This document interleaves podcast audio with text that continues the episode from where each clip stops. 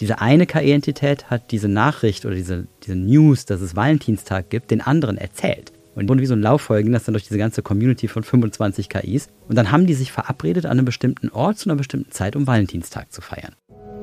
Explained. Human Views on AI. Der KI-Podcast der Telekom. Hallo zu einer neuen Ausgabe unseres Podcasts über künstliche Intelligenz. Explained. Human Views on AI. Wir sind der KI-Podcast der Telekom und halten euch auf dem Laufenden über das, was wichtig ist in der Welt von KI. Draußen und bei uns, bei der Telekom. Von den frühesten Tagen unserer Spezies an war es die Fähigkeit, gemeinschaftlich zu handeln, die es uns ermöglichte, über die Grenzen des Individuums hinauszuwachsen. Ob es darum ging, in der Savanne gemeinsam auf die Jagd zu gehen, eine Stadtmauer zu errichten, komplexe Gesellschaften zu formen oder das Internet zu ersinnen und zu erschaffen, stets war es die Zusammenarbeit, die uns stärker machte als die Summe unserer Teile. Jede Brücke, die wir bauten, jedes Gesetz, das wir verabschiedeten, jeder wissenschaftliche Durchbruch war ein Sieg der kollektiven Anstrengung über die Begrenztheit des Einzelnen. Diese fundamentale Kraft der Zusammenarbeit hat uns geformt auf dem Weg für unseren Erfolg als Spezies. In der sich rasant weiterentwickelnden Welt der Informationstechnologie, hier speziell die künstliche Intelligenz, erleben wir nun eine neue Ebene der Kooperation. Nicht mehr nur zwischen Menschen und KI-Systemen, sondern zwischen künstlichen Intelligenzen als solche. KI-Chatbots, die miteinander interagieren, können eine Dynamik entfalten, die das Potenzial hat, unsere Wirtschaft, unsere Gesellschaft und selbst die Art und Weise, wie wir denken und kommunizieren, völlig zu revolutionieren. Indem sie Informationen austauschen, voneinander lernen und sich synchronisieren, schaffen diese digitalen Agenten ein Netzwerk von Intelligenz, das weit über das hinausgeht, was ein einzelnes System alleine erreichen könnte. Dies öffnet die Tür zu einer Welt, in der KI-Systeme gemeinsam Ziele verfolgen können, komplexe Probleme lösen und uns in Echtzeit Einsichten liefern können, die zuvor so nicht denkbar waren. Wenn Large Language Model basierte KI-Systeme zusammenarbeiten, entsteht ein komplexes Netzwerk, das sich gegenseitig verstärkt und verbessert. Ein System, das mit jeder Interaktion fähiger wird. Wie das funktioniert, was es hier für spannende Entwicklungen gibt und auf was wir uns einstellen sollten, darüber sprechen wir gleich, direkt nach den Updates. Mein Name ist André Kramer. Redaktionsschluss für diesen Podcast ist Donnerstag, der 16. November 2023.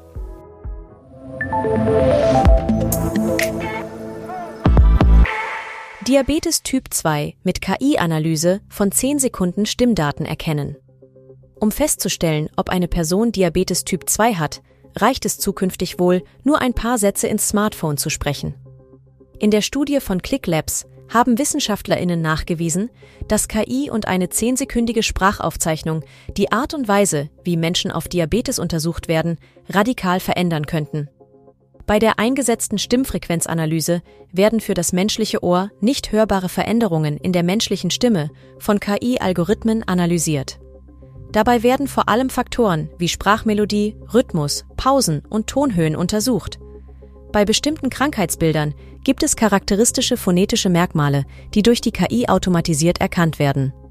Die veröffentlichten Ergebnisse zeigen eine 98-prozentige Genauigkeit bei Frauen und eine 68-prozentige Genauigkeit bei Männern.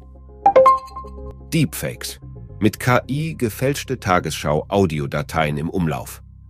Guten Abend, meine Damen und Herren. Ich begrüße Sie zur Tagesschau. Heute möchten wir uns bei Ihnen entschuldigen. Seit über drei Jahren lügen wir Ihnen dreist ins Gesicht. Lange wurde über die Gefahren für die Authentizität von Medien durch KI gewarnt. Nun gibt es einen aktuellen Fall, der Aufsehen erregt. Derzeit werden derartige gefälschte, KI-generierte Audiodateien verbreitet, welche den Eindruck erwecken sollen, Tonspuren der ARD Tagesschau zu sein. Alle enthalten vermeintliche Entschuldigungen über angeblich bewusste Manipulation und Lügen in der Berichterstattung über den Krieg in der Ukraine, die Corona-Pandemie und die Denunzierung von Demonstranten. Verhindern lässt sich die Erstellung und Verbreitung nicht, aber die Tagesschau appelliert an Adressatinnen, vor allem die Plausibilität von Inhalten kritisch zu prüfen.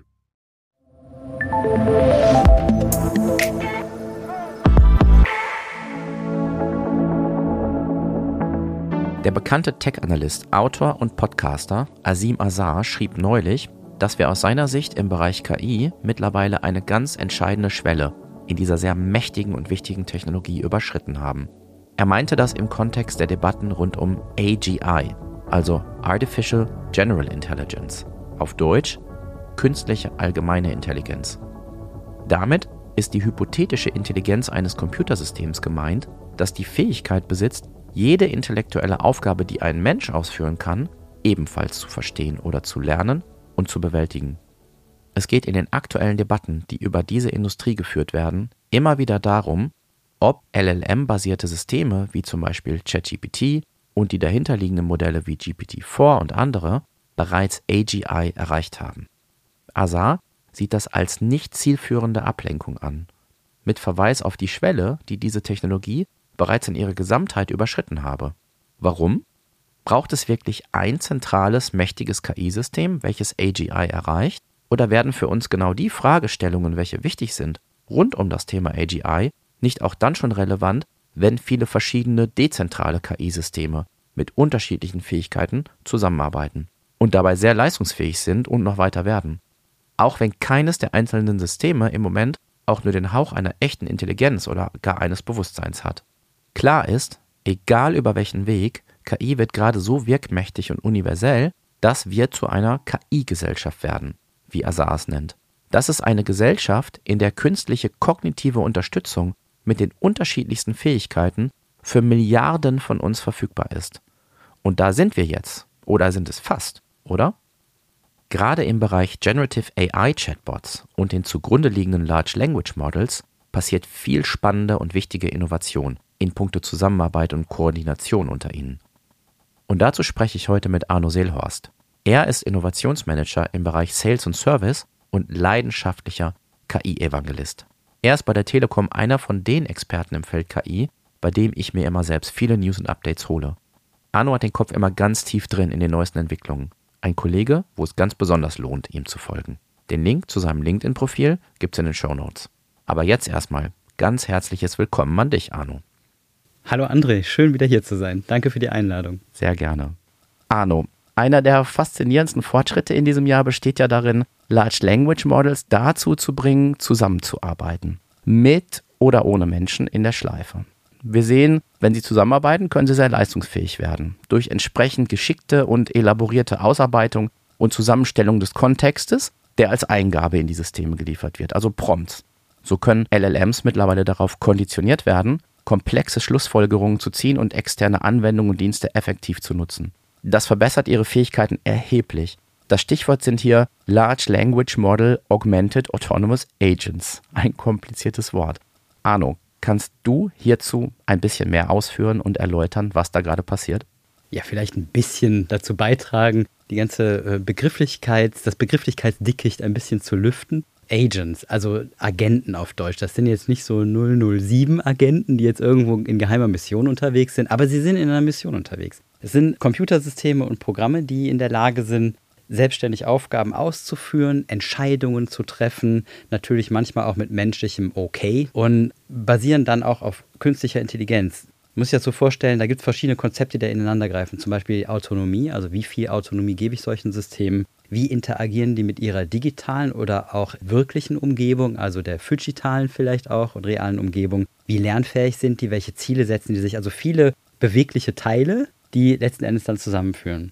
Und im Moment, wenn man sich das so anschaut, geht der Trend eher auch so zu Frameworks, also im Grunde zu einer Art Betriebssystem für diese kollaborativen Agents. Also auf welcher Basis, auf welcher Plattform interagieren die miteinander? Welche Grundlage ist das? Wie ist die aufgebaut? welche, welchen Impact hat das auf andere Systeme und so weiter. Und dort auf diesen Plattformen, auf diesen kollaborativen Frameworks wird dann eben aufgesetzt ein ja, miteinander interagierendes ähm, Agent-System. Und das wären im Idealfall unterschiedliche, zum Beispiel LLMs oder unterschiedliche Anwendungen, die dann da ineinander greifen. Dazu ist ein ganz interessanter Begriff auch die ACI, äh, Artificial Capable Intelligence. Der Mustafa Suleiman, Co-Founder von DeepMind, hat diesen Begriff mal vorgeschlagen. Und in dieser Phase ungefähr könnten wir uns jetzt befinden. Also das ist so ein bisschen so das Bindeglied zwischen der KI, wie wir sie bisher kannten, und der, was du schon eben angesprochen hast, AGI, ne? der Artificial General Intelligence. Und die ACI, also Artificial Capable Intelligence, soll uns in diese AGI-Ära reinbringen. Und da, wie du richtig gesagt hast,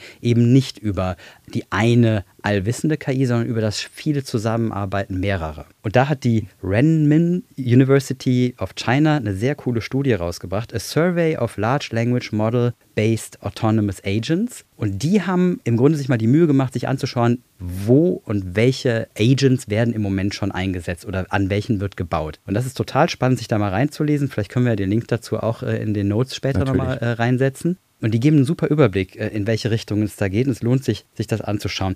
In der Studie werden dann letzten Endes 193 autonome Agents identifiziert von Salomon und seinen Kollegen und Kolleginnen in dieser Studie. Und die Herkunft von denen kommt von Open Source Projekten bis zu kommerziellen Anbietern wie Google, Microsoft, Nvidia. Also die ganzen großen sind dabei, aber auch die ganzen großen Ivy League Unis und kleinere. Spannend. Also da passiert in der Tat sehr viel gerade. Da wird ein weiterer Aspekt natürlich wichtig. Ne? Durch das hm. Zusammenarbeiten verschiedener LLM-Systeme nach dem Agents-Prinzip wird dann ja auch das Kontrollproblem noch herausfordernder. Das wird dann ja zu einer Art Multi-Alignment-Herausforderung, oder? ja. Äh, wir brauchen Konzepte und konkrete Programme, wie wir KIs kontrollieren können, die zusammenarbeiten. Hört sich für mich nach einer Mammutaufgabe an. Was fällt dir dazu ein?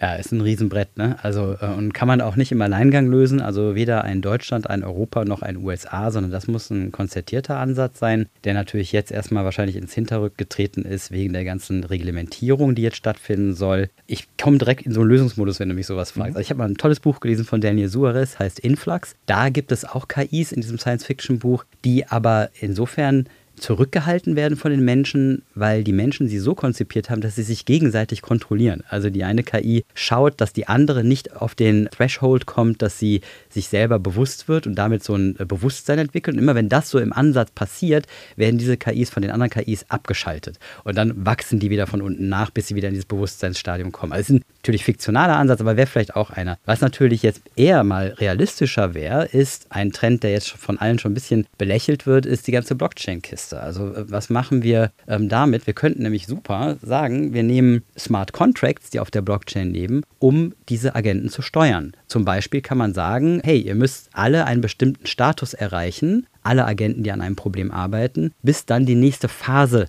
eurer Arbeit eingeläutet werden kann. Und das kann man ja mit Smart Contracts gut machen. Oder man geht hin und sagt, wir nehmen den Mensch noch mit rein. Und der Mensch muss im Smart Contract erst abzeichnen, digital sozusagen, dass ein Konglomerat an Agents ein bestimmtes Ergebnis erzeugt hat. Und der Mensch muss dem zunicken sozusagen. Eine andere Anwendungsmöglichkeit wäre, dass man Oracles benutzt. Oracles sind im Grunde unbestechliche, sagen wir mal, Sensoren in der echten Welt oder auch im digitalen, die bestimmte Zustände registrieren, so ein bisschen wie Demons, ne? also wie ein Druckerdemon, der ständig im Hintergrund läuft und bestimmte Dinge antizipiert und wenn die eintreten, schaltet er irgendwas frei. Und die Oracles sind insofern ganz interessant, weil die möglichst eben neutral, objektiv bestimmte Zustände abgreifen aus der echten oder digitalen Welt und die dann an denkbar an die Agenten weitergeben können. Und daran könnten sich auch Agents orientieren und wir Menschen könnten damit ja auch äh, gute, geschlossene, relativ sichere Systeme bauen, wobei man sagen muss, natürlich ist sie nicht sicher. Ne? Also selbst das ist nicht sicher. Also da weiß man nicht genau. Ne? Aber das war jetzt so der Lösungsmodus. Eigentlich, also hast mich auch nach der Herausforderung gefragt und die ist mannigfaltig. Also ich habe mal so ein bisschen mehr Gedanken gemacht. Also zum Beispiel konsistentes Alignment über mehrere Large Language Models hinweg. Also wie schaffen wir das überhaupt, dass egal was von der privaten Wirtschaft oder Open Source Community entwickelt wird, miteinander irgendwie das gleiche Alignment hat. Also Alignment heißt ja in dem Sinne, dass es auf ein bestimmtes Ziel hin ausgerichtet ist wie kommunizieren die Systeme miteinander? Wie sind die interoperabel gestaltet? Wie funktioniert das? Wie können wir die überwachen und kontrollieren? Welche ethischen, regulatorischen Hintergründe gibt es da? Wie passen wir das Ganze auf die immer noch weiterentwickelnde Forschung und Entwicklung in den Unternehmen an? Weil da wird ja ständig, wir merken, es ist fast exponentiell das Ganze. Wie kann da irgendwie Schritt gehalten werden? Und last but not least ist eher selbsterklärend Cyber Security. Ne? Ich entwickle ein Werkzeug, kann damit einem auf den Kopf hauen oder einen tollen Schrank bauen. Das ist immer, oder eine Trage für Verletzte. Es ist immer die Frage, wie nutze ich meine Tools? So ist es. Und in dem Kontext auch ganz interessant, wenn man mal jetzt nicht auf gesellschaftliche Entwicklung, sondern vor allem die Unternehmen schaut. Wie kann ich so einen selbstständigen autonomen Agent im Unternehmen anwenden? Also welche Unternehmensziele, Marken werden da, wie wird mit der Marke umgegangen, wie wird mit dem Unternehmensziel da umgegangen? Das ist, glaube ich, ein total interessanter Punkt. Und wo fange ich an, auch doch wieder die Menschen mit reinzuholen? Und dann im nächsten Schritt, wie kann ich auf so einem System basierend vielleicht auch Unternehmen untereinander vernetzen mit diesen Agenten, also mit den autonomen Agenten? Und wie gehe ich da mit Unternehmensgeheimnissen um? Ne? Also wie verhindere ich Leaks, dass, äh, keine Ahnung, ne? ein Telekom-Unternehmen das Know-how vom anderen plötzlich mit reinzieht. Ne? Wie gehe ich mit NDAs um, die vielleicht mit dritten oder vierten Partnern geschlossen werden dabei? Ganz davon zu schweigen, wie ich mit Privatsphäre der Kunden dieser Unternehmen dann umgehe. Und dann gehen wir noch einen Schritt weiter und sagen, okay, jetzt äh, vernetze ich die ganzen Unternehmen auf so einem weltwirtschaftlichen Level und wie skaliere ich das Ganze? Wie mache ich das Ganze groß? Und wie halte ich dann eben Schritt trotzdem noch mit den ganzen innovativen, exponentiell sich entwickelten Fortschritten, die es da gibt? Welche Wechselwirkungen entstehen dann? Für mich ganz interessant mit den Simulationen, welches emergente Verhalten geschieht da plötzlich? Also wenn ich so viele bewegliche Teile habe, gibt es dann vielleicht Dinge, die sich entwickeln, die wir gar nicht antizipiert haben oder auch bewusst programmiert haben, die aber einfach aus der Menge, der Summe der Teile sich ergeben und entwickeln. Und dann natürlich, es gibt unterschiedliche soziale Verträge, es gibt unterschiedliche Kulturen weltweit mit unterschiedlichsten Unternehmen, die unterschiedlichste ethische, regulatorische Ansprüche haben. Welcher ist denn jetzt der richtige? Oder wird es doch wieder in Parzellen aufgeteilt und wir haben dann irgendwelche Regions oder so. Also extrem viele Sachen, die wir da beachten müssen, wenn wir jetzt anfangen, mal wirklich das konsequent zu Ende zu denken mit autonomen Agenten. Wow, Arno, in der Tat, äh, wie du sagst, da werden ganz dicke Bretter zu bohren sein. Das hört sich definitiv danach an. Wichtig daher, frühzeitig diese Entwicklungen zu antizipieren. Mhm.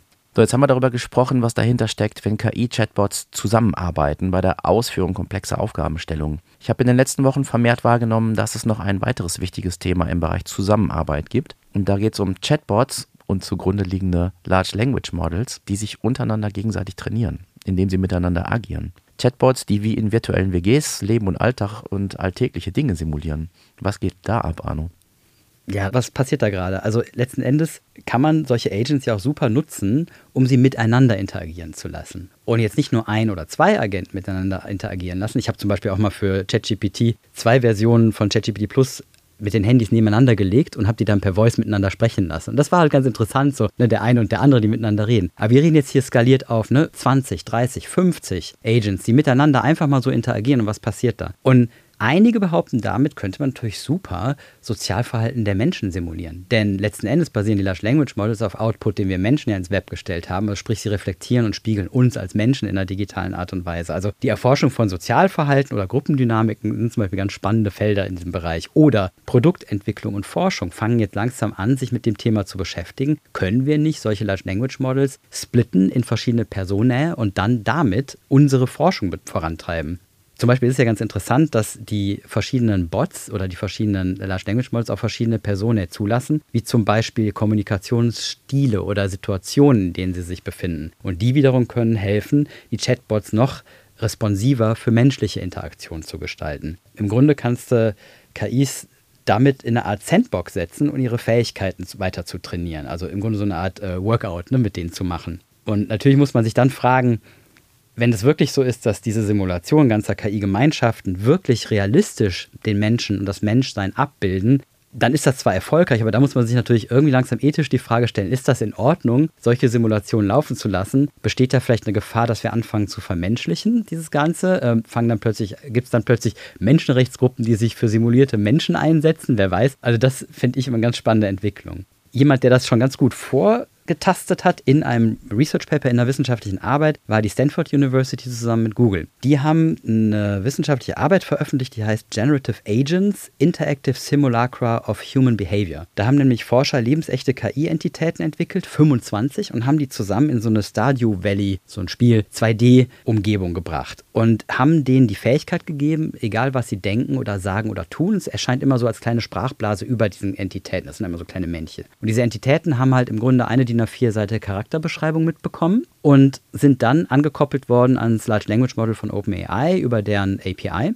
Die Forscher haben dann einfach mal beobachtet, was machen die denn? Und die haben dann wirklich angefangen, eigenständig Handlungen auszuführen. Der eine wurde ein Künstler, der andere war ein Autor, der dritte war ein Bäcker. Die haben sich ihre eigenen Meinungen angefangen zu bilden, haben sich gegenseitig auch registriert, also bemerkt als Entitäten, haben Gespräche initiiert und sich sogar an vergangene Tage erinnert. Das konnten sie, weil sie eine Art Langzeitgedächtnis dabei hatten. Das haben die Forscher so eingebaut. Und das Gedächtnis hat ihnen geholfen, den Tag, den nächsten Tag zu planen, bestimmte Handlungen auch zu planen. Und das Interessante war, dass diese Agenten tatsächlich nach einer Weile einen Tagesrhythmus entwickelt haben, sind schlafen gegangen, essen gegangen, arbeiten gegangen. Und dann hat, haben die Forscher einer dieser KI-Entitäten gesagt, dass bald Valentinstag ist. Und das war halt nicht irgendwie programmiert in deren eigenen, sag ich mal, Konzepten oder Charakter Charakterbeschreibungen, sondern was dann passierte, war interessant auch für die Forscher, denn diese eine KI-Entität hat diese Nachricht oder diese, diese News, dass es Valentinstag gibt, den anderen erzählt. Und wurden wie so ein Lauffolge ging das dann durch diese ganze Community von 25 KIs. Und dann haben die sich verabredet an einem bestimmten Ort zu einer bestimmten Zeit, um Valentinstag zu feiern. Und haben sich dann auch noch Geschenke mitgebracht. Alles nicht programmiert, alles emergentes Verhalten. Ein Unternehmen, das sofort daraus äh, Geld und Profit geschlagen hat, ist aus New York, Fantasy heißen die. Und die haben jetzt ihre künstlichen Menschen, der MIT-Ökonom John Horton sagt dazu Homo silicius, finde ich ganz lustig, diese künstlichen Menschen im Grunde an Unternehmen auszuleihen. Also Unternehmen können jetzt Menschensimulationen fahren, total abgefahren. Wie zum Beispiel Google macht das, LG, Ford, Spotify, die haben sich jetzt schon da auf die Liste setzen lassen, die wollen jetzt mit sowas arbeiten um eben Produktentwicklung voranzutreiben, Marktforschung oder auch Ideation für neue Produkte im Unternehmen. Im Grunde ein riesen Brainstorming mit künstlicher Intelligenz. Sehr, sehr spannend. Völlig abgefahren, wie du sagst. Und in der Tat, das klingt sehr nützlich für die skizzierten Anwendungsfälle. Und wer weiß, welche noch. Aber man stellt sich mal vor, das hätte man vor zehn Jahren jemandem ja. erzählt, ne? Äh, dass wir heute mit sowas arbeiten. Da, das hätte sicherlich ungläubiges Augenbrauenheben hervorgerufen. Also es ist Star Trek, ne? Absolut. Total. Arno, aber es geht ja noch weiter und weiter. Ne? Also das Innovationsrad, das dreht sich ja unfassbar schnell. Auf der Anfang November stattgefundenen Developer Conference von OpenAI, da wurde vorgestellt, wie sie eine Plattform für User-Generated Content, in diesem Fall User-Generated Agents, bauen wollen. Dort können NutzerInnen beliebige KI-Agenten erstellen und teilen. Was steckt denn dahinter? Was wird denn das ermöglichen? Ja, ist total spannend, weil letzten Endes hat da OpenAI mit einem Federstrich die meisten Startups, die bis dahin sich entwickelt hatten, mit dem API von OpenAI einfach mal vom Tisch gewischt. Und das ist schon tough und zeigt uns auch eigentlich, dass das mal auch ein ganz anderes Tempo jetzt von Entwicklung ist, digitaler Produktentwicklung, wo ich langsam so denke, AI eats competition for breakfast. Ne? Wenn du einmal vorne bist, hast du diesen Vorteil als Unternehmen, den du dann natürlich gnadenlos ausnutzt. Und auch wieder, ich sage nochmal, Daniel Suarez Influx nochmal, das Buch dreht sich auch genau darum, dass es ein Unternehmen gibt oder eine Institution, die Innovation benutzt, um immer vor der Welle zu schwimmen und sogar weil es eine fiktionale staatliche Organisation ist, sogar vor den eigenen Arbeitgebern, nämlich dem Staat, herschwimmt und damit eben sich einen illegitimen Wettbewerbsvorteil nimmt in allen Bereichen. Sehr, sehr spannend. Und OpenAI ist jetzt nicht der große Buhmann, aber die haben es halt verstanden, eben Innovation so schnell umzusetzen von anderen, dass sie es in ihr Produkt fließen lassen. Und diese Plattform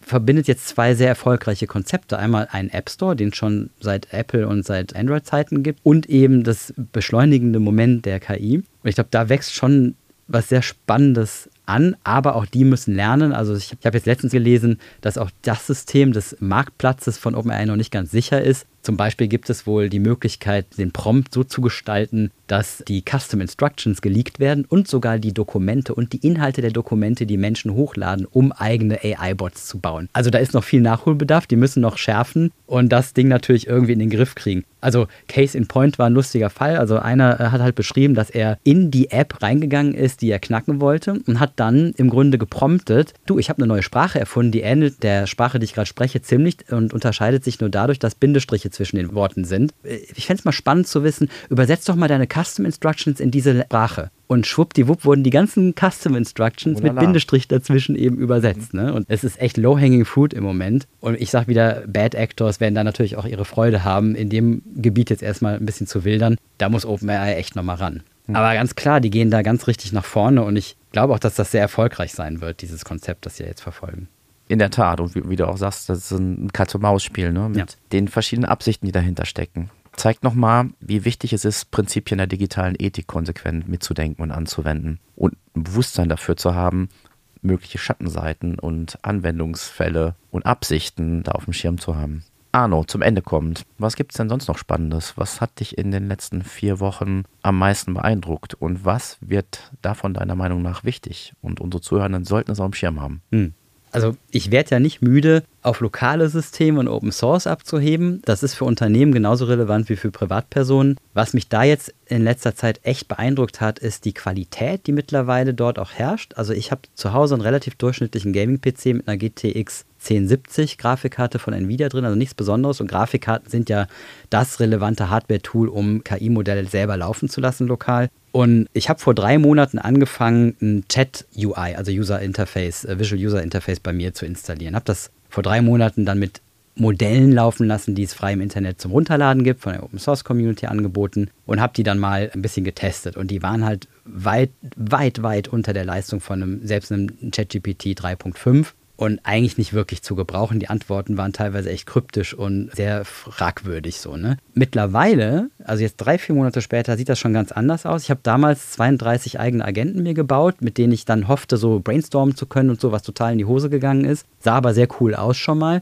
Aber jetzt habe ich letztens ein, von, genau, so, so ein Mistral-Modell mit äh, 7 Milliarden Parametern, also das kleinste Modell, was man irgendwie installieren kann, bei mir installiert und habe damit nochmal meine Chatbots ein bisschen getestet. Und ich muss sagen, ich war echt wie weggepustet, was das für eine Qualität ist. Natürlich immer noch nicht jetzt ChatGPT Plus Style. Und nein, ich kann noch nicht ins Internet. Und die Tokens sind jetzt auch nicht hoch, also das heißt die Anzahl von Text, die das äh, System generieren kann und verstehen kann, ist nicht sonderlich hoch. Aber dass das schon auf meinem Rechner läuft, relativ responsiv, ist unglaublich. Und ich glaube, dass wir da in Zukunft mit der Verkleinerung von Technologien, mit der Verkleinerung von Modellen und mit der immer leistungsfähigeren Hardware sehr, sehr schnell darauf hinkommen, dass wir dann in unseren Smartphones dedizierte Chips haben, die letzten Endes uns, unsere persönlichen Agenten, ermöglichen. Und dann haben wir wieder das Ding, gehen die dann, und da kommen wir wieder am Anfang zu unserem Thema, gehen die dann in Sparing als Autonomous Agents ins Web oder irgendwo hin und interagieren mit anderen Agents.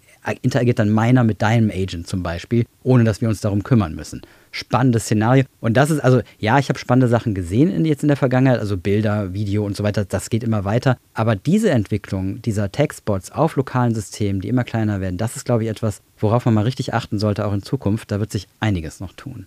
Danke für den Tipp, das teile ich. Und für die Zuhörenden, ich kann bestätigen, es ist der echte Arno Seelhorst, ja, der gerade spricht und nicht einer seiner Chat-Agenten. Und das ist auch gut so. Lieber Arno, danke für dieses Gespräch und die wirklich interessanten Einblicke. War wie immer eine Freude, bei euch zu sein und äh, danke für die Einladung, André. Sehr gern.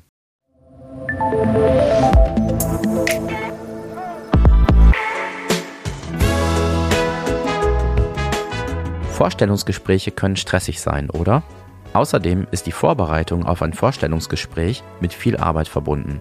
Es gilt, sich über das Unternehmen zu informieren, sich auf mögliche Fragen einzustellen, die eigenen Antworten vorzubereiten und sie zu üben natürlich. All das kann sehr zeitaufwendig und anstrengend sein. Hier kann ChatGPT das Leben leichter machen und sich als ein sehr wertvolles Werkzeug für die Vorbereitung auf Vorstellungsgespräche erweisen. Zum Beispiel durch Unterstützung bei der Recherche, zum Beispiel über die Mission, Werte, Produkte und die Marktposition eines Unternehmens. Bei Probeinterviews, in denen gängige und weniger gängige Fragen gestellt werden. Zur Strukturierung von Antworten, wo man lernt, Antworten effektiv zu strukturieren, um besonders prägnant und wirkungsvoll zu sein. Aber das ist nicht alles. Weitere Ideen gefällig? Eigene Fragen entwickeln, Tipps zur Körpersprache, Tipps für die Gehaltsverhandlung, Entwicklung von Follow-up-Strategien und noch viel mehr. Einfach mal ChatGPT fragen auf dem Weg, sich als starker Kandidat zu präsentieren und beim Vorstellungsgespräch einen bleibenden Erfolg zu hinterlassen. Viel Erfolg dabei, vielleicht wird's ja was mit dem neuen Job.